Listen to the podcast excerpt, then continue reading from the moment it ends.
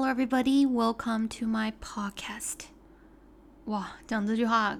感感感觉好不真实哦，因为我真的大概讲了一百年，说我想要录一个 podcast，但是到最后都你知道一拖再拖，今天 postpone，明天觉得太累，后天工作太忙，然后就一直拖到现在。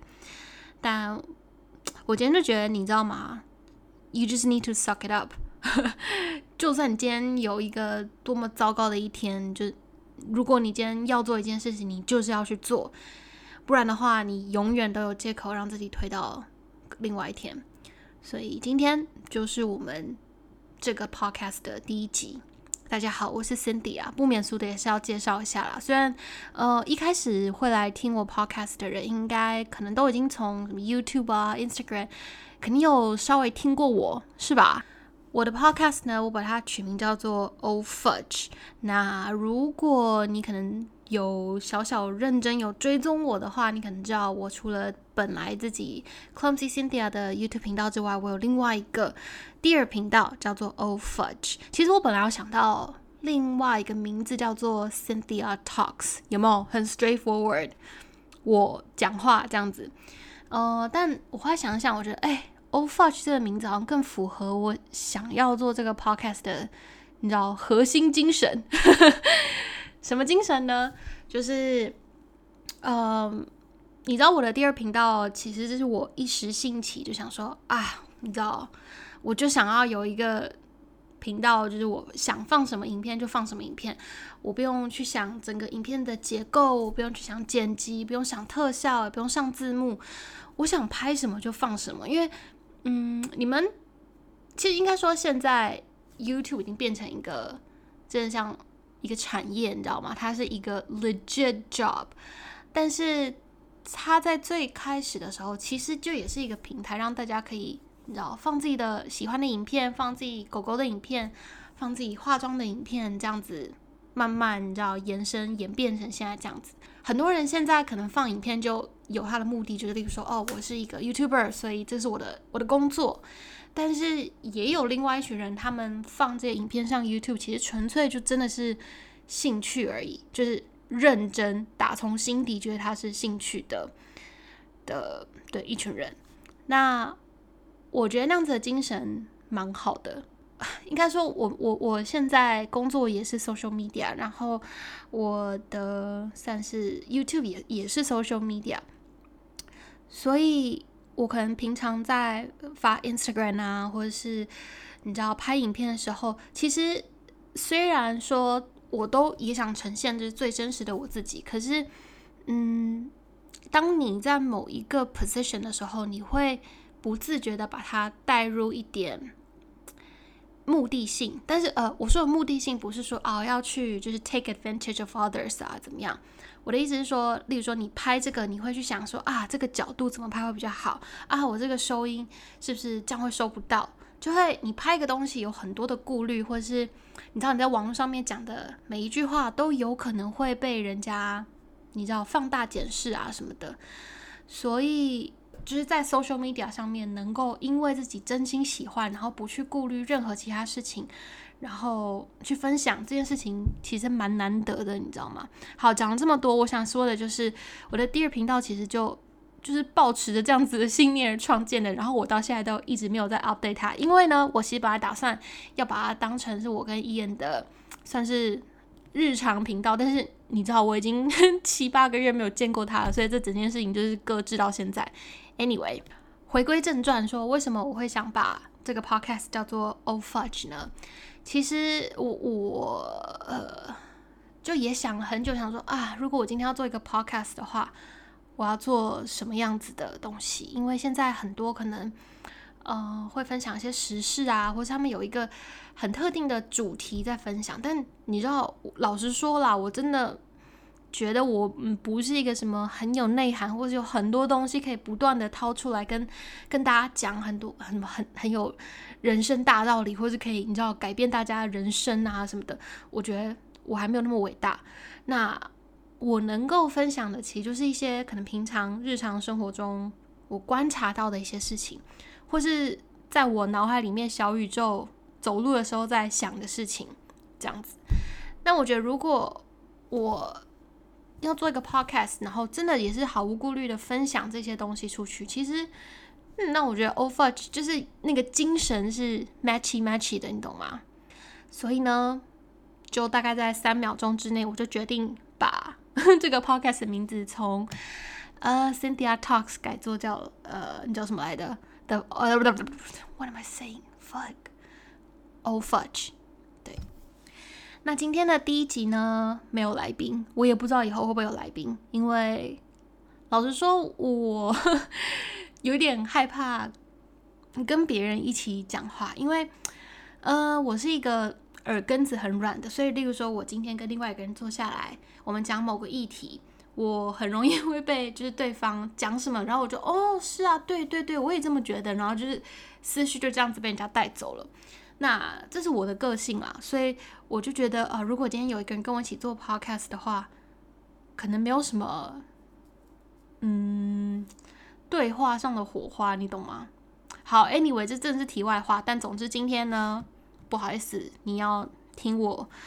murmur 下去一下子。好，那今天第一集呢，我想要来讲什么？我想要来聊一聊自己一个人住这件事情。我之前讲过很多次，说啊，我真的很喜欢一个人住，我觉得自己一个人很自由啊，什么什么的。那这个想法到现在当然依旧是没有改变，但是我又衍生出一些你知道其他的东西，我觉得可以跟大家聊一聊。那我们现在聊一聊自己一个人住的 pros 好了，你知道凡事总有两面，我们现在聊正面的好了。首先第一个，自己一个人住，当然最大的就是自由。你知道，我今天可以，呃，我想要睡多晚就睡多晚，我想要把我的房间布置成什么样子就什么样子。我今天想要吃泡面，我想要吃 crap，我都可以，因为我一个人住，然后没有人会，你知道，在我旁边碎碎念说啊，不能吃这个，呃，早点睡，呃，怎么样怎么样？对，我我刚刚绝对不是在模仿我妈哦，真是不好意思。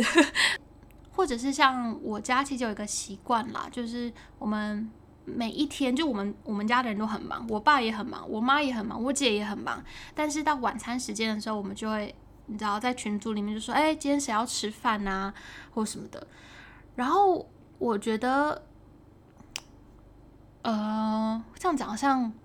我不想要被贴上一个不孝顺的标签了。但有时候，如果我今天不想要跟家人吃饭，我想要自己一个人去吃饭，跟朋友去吃饭，然后我说哦，我今天不回家吃饭，然后我就会觉得心里很过意不去，你知道吗？就是知道说我爸跟我妈可能要自己吃饭，或是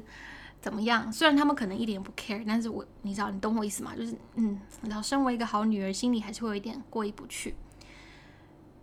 然后我觉得那无形中会。对我来说，莫名成为一种压力，就觉得啊，我今天一定要跟家人吃饭，然后我跟家人吃饭，我时间又被切割出来了，我再去找朋友，可能时间又不够多啊。不，anyway，就是很多就会觉得自己的时间不是很能够自由的掌控啦。你知道，爸妈年纪大了，就是当然是要多陪他们一点，但就是现阶段的我，就会觉得那是一种你知道被。有点小小被束缚住的感觉，所以对，这是我觉得自己一个人住算很好的一件，就是时间很自由，你可以自由的调配。然后第二个就是我觉得很有成就感。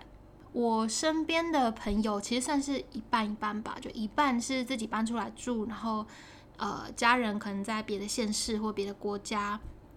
然后呃另外一半就是也还呃还是住在家里面，这个。你知道完全没有对或错，因为现在这个年代，说真的，年轻人要能够买房子是非常之困难的一件事。不管你是在台湾还是在香港，超级困难，呃，无敌困难。我真的不知道赚到，你知道工作到何年何月，你才能够买起一个，就才能买得起一间浴室，你知道吗？自己一个人搬出来，我觉得是一种长大的象征。当然我。你知道，很早以前就已经是成年人了。我今年都要二十七岁了，搬出家里自己一个人住是一种独立的表现。那我是一个很享受“独立”这个字的人，在我们小的时候，我觉得大概到二十五岁之前，“独立”这个字是有一个很正面的含义，但是到二十五岁之后，它变成一个你好像必须要达到的一个里程碑。之前你可以想怎么样怎么样，你能够独立，大家给你拍拍手。可是二十五岁之后，你如果没有独立，大家会觉得，嗯，世俗的眼光会觉得你是不是，你知道，What are you doing with your life？这种感觉，我很享受我在大概就是二十五六岁这个阶段，能够找到自己，你知道，我我跨过了这个分水岭，我现在是一个独立的女性。这种自豪的感觉，我很享受它。那我们来讲讲 cons，就是缺点。你知道，想到这个啊，我最近呢就是很迷那个《Grace Anatomy》，就是实习医生葛雷。那你们大家都知道，就医生剧里面就是会有很多不同的 case 啊，然后病患啊，各式各样不同的各式各样的病痛啦，应该这样说。然后，因为里面的 Doctor Shepherd 就是男主角，他是一个 neural 叫什么名字啊？neural surgeon，就是他是专门动脑的手术。然后，所以里面他演的很多 case 就是可能他啊，随时会突然就是抽搐啊，或者是脑出血，或者是有一个你知道 heart attack，会有一个 stroke，反正就是。这些东西在剧里面很常会出现，然后我就有一天突然想说，哎，如果我今天你知道哪根筋不对，或者是我就是撞到脑袋，然后我脑出血，knock on the wood，就是假如我哪一天发生了什么事情，然后我在家里，然后没有人会知道，然后我就要我就会一个人在家里，耶，就是我可能就这样子死掉了，你知道吗？哇，那个时候这样想一想，就觉得我真的是。自己吓自己，然后觉得呃怎么办？我该不会如果真的遇到这种状况怎么办？下一个缺点也是我最近碰到的啦，就是呃我家的那个洗手槽，就是浴室洗手槽，因为我很久都没有清过，然后它前几个月开始就突然变那个，你叫什么？过水量变得很慢，就是你水它流不进去，它就会一直满出来，就是呃。